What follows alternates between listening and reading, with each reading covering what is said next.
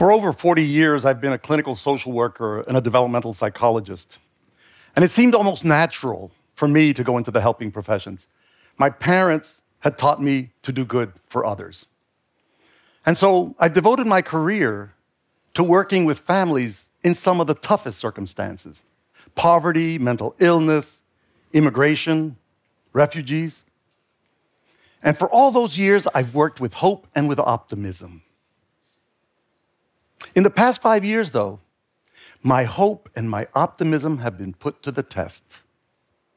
I've been so deeply disappointed in the way the United States government is treating families who are coming to our southern border asking for asylum. Desperate parents with children from El Salvador, Guatemala, and Honduras who only want to bring their kids to safety and security. They are fleeing some of the worst violence in the world. They've been attacked by gangs, assaulted, raped, extorted, threatened. They have faced death. And they can't turn to their police because the police are complicit, corrupt, ineffective. Then they get to our border and we put them in detention centers, prisons, as if they were common criminals.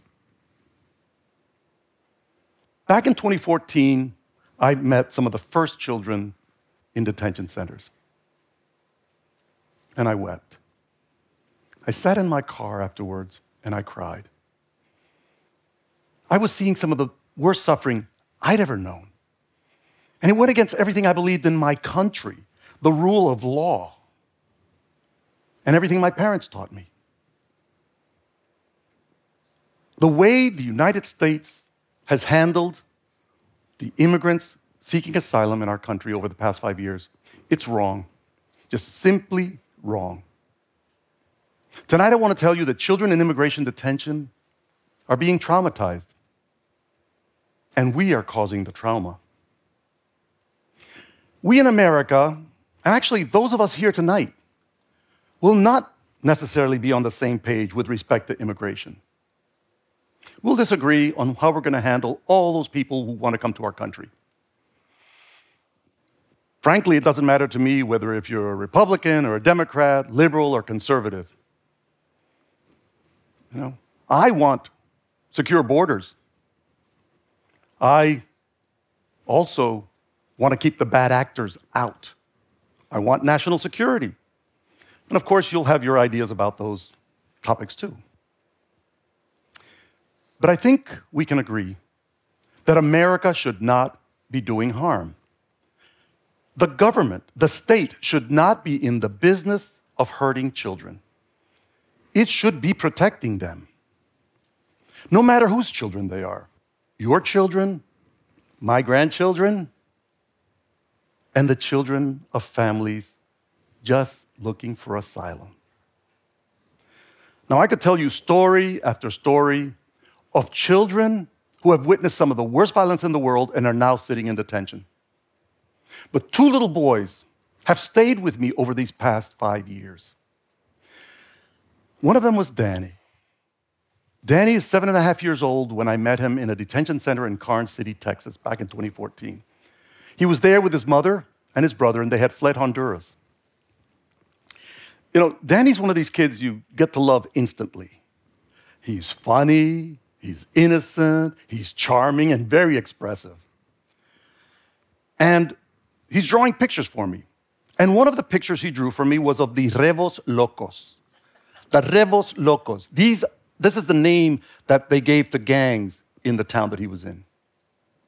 I said to Danny, Danny, what makes them bad guys?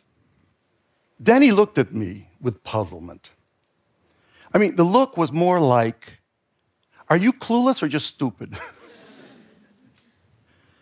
he leaned in and he whispered, Don't you see?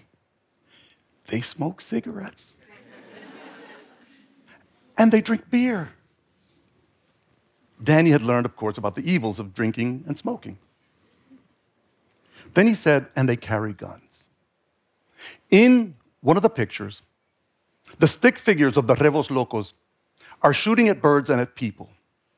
Danny told me about the day his uncle was killed by those Revos Locos and how he ran from his house to his uncle's farmhouse only to see his uncle's dead body, his face disfigured by bullets. And Danny told me he saw his uncle's teeth coming out of the back of his head. He was only six at the time. Sometime after that, one of those rebels locos beat little Danny badly, severely.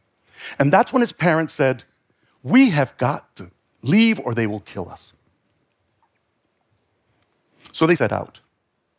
But Danny's father was a single leg amputee with a crutch, and he couldn't manage the rugged terrain. So he said to his wife, Go without me, take our boys, save our boys. So mom and the boys set off. Danny told me he looked back, said goodbye to his father, looked back a couple of times until he lost sight of his father. And in detention, he had not heard, of his, heard from his father. And it's very likely that his father was killed by the Rebos Locos because he had tried to flee. I can't forget Danny. The other boy was Fernando. Now, Fernando was in the same detention center, roughly the same age as Danny. Fernando is telling me about the 24 hours he spent in isolation with his mother in the detention center, placed there because his mother had led a hunger strike among the mothers in the detention centers. And now she was cracking under the pressure of the guards who were threatening and being very abusive th- towards her and Fernando. As Fernando and I are talking in the small office, his mother burst in and she says, They hear you, they're listening to you. And she dropped to her hands and knees. And she began to look under the table, groping under all the chairs. She looked at the electric sockets at the corner of the, the, the, room, the floor, the corner of the ceilings, at the lamp, at the air vents, looking for hidden microphones and cameras. I watched Fernando as he watched his mother spiral into this paranoid state. I looked in his eyes and I saw utter terror. After all, who would take care of him if she couldn't? It was just the two of them. They only had each other. I could tell you story after story. But I haven't forgotten Fernando. And I know something about what that kind of trauma, stress, and adversity does to children. So I'm going to get clinical with you for a moment. And I'm going to be the professor that I am. Under prolonged and intense stress, trauma, hardship, adversity, harsh conditions, the developing brain is harmed, plain and simple. Its wiring and its architecture are damaged. The child's natural stress response system is affected. It's weakened of its protective factors. Regions of the brain that are associated with cognition, intellectual abilities, judgment, trust, self regulation, social interaction are weakened, sometimes permanently. That impairs children's future. We also know that under stress, the child's immune system is suppressed, making them susceptible to infections. Chronic illnesses like diabetes, asthma, cardiovascular disease will follow those children into adulthood and likely shorten their lives. Mental health problems are linked to the breakdown of the body. I have seen children in detention who have recurrent and disturbing nightmares, night terrors, depression and anxiety, dissociative reactions, hopelessness, suicidal thinking, and post traumatic stress disorders. And they regress in their behavior, like the 11 year old boy who began to wet his bed again after years of continence and the eight year old girl who was buckling under the pressure and was insisting that her mother breastfeed her. That is what detention does to children. Now, you may ask, what do we do? What should our government do? Well, I'm just a mental health professional, so all I really know is about children's health and development. But I have some ideas. First, we need to reframe our practices. We need to replace fear and hostility with safety and compassion. We need to tear down the prison walls, the barbed wires, take away the cages. Instead of prison or prisons, we should create orderly asylum processing centers, campus like communities where children and families can live together. We could take old motels, old army barracks, refit them so that children and parents can live as family units in some safety and normality, where kids can run around. In these processing centers, pediatricians, family doctors, dentists, and nurses would be screening, examining, treating, and immunizing children, creating records that will follow them to their next medical provider. Social workers would be conducting mental health evaluations and providing treatment for those who need it. Those social workers would be connecting families to services that they're going to need wherever they're headed. And teachers would be teaching and testing children and documenting their learning needs so that the teachers at the next school can continue those children's education. There's a lot more that we could do in these processing centers. A lot more. And you probably are thinking, this is pie in the sky stuff. Can't blame you. Well, let me tell you that refugee camps all over the world are holding families like those in our detention centers. And some of those refugee camps are getting it right far better than we are. The United Nations has issued reports describing refugee camps that protect children's health and development. Children and parents live in family units, and clusters of families are housed together. Parents are given work permits so they can earn some money. They're giving food vouchers so they can go to the local stores and shop. Mothers are brought together to cook healthy meals for the children, and children go to school every day and are taught. Afterwards, after school, they go home and they ride bikes, hang out with friends, do homework, and explore the world. All the essentials for child development. We can get it right. We have the resources to get it right. What we need is the will and the insistence of Americans that we treat children humanely.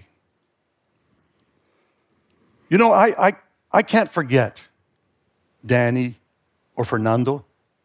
I wonder where they are today, and I pray that they are healthy and happy. There are only two of the many children I met, and of the thousands we know about who have been in detention. I may be saddened by what's happened to the children, but I'm inspired by them. I may cry, as I did, but I admire those children's strength. They keep alive my hope and my optimism in the work I do. So, while we may differ on our approach to immigration, we should be treating children with dignity and respect. We should do right by them. If we do, we can prepare those children who remain in the United States Prepare them to become productive, engaged members of our society. And those who will return to their countries, whether voluntarily or not, will be prepared to become the teachers, the merchants, the leaders in their countries. And I hope together, all of those children and parents could give testimony to the world about the goodness of our country and our values. But we have to get it right. So, we can agree to disagree on immigration. But I hope we can agree on one thing that none of us wants to look back at this moment in our history when we knew we were inflicting lifelong trauma on children and that we sat back and did nothing. That would be the greatest tragedy of all. Thank you.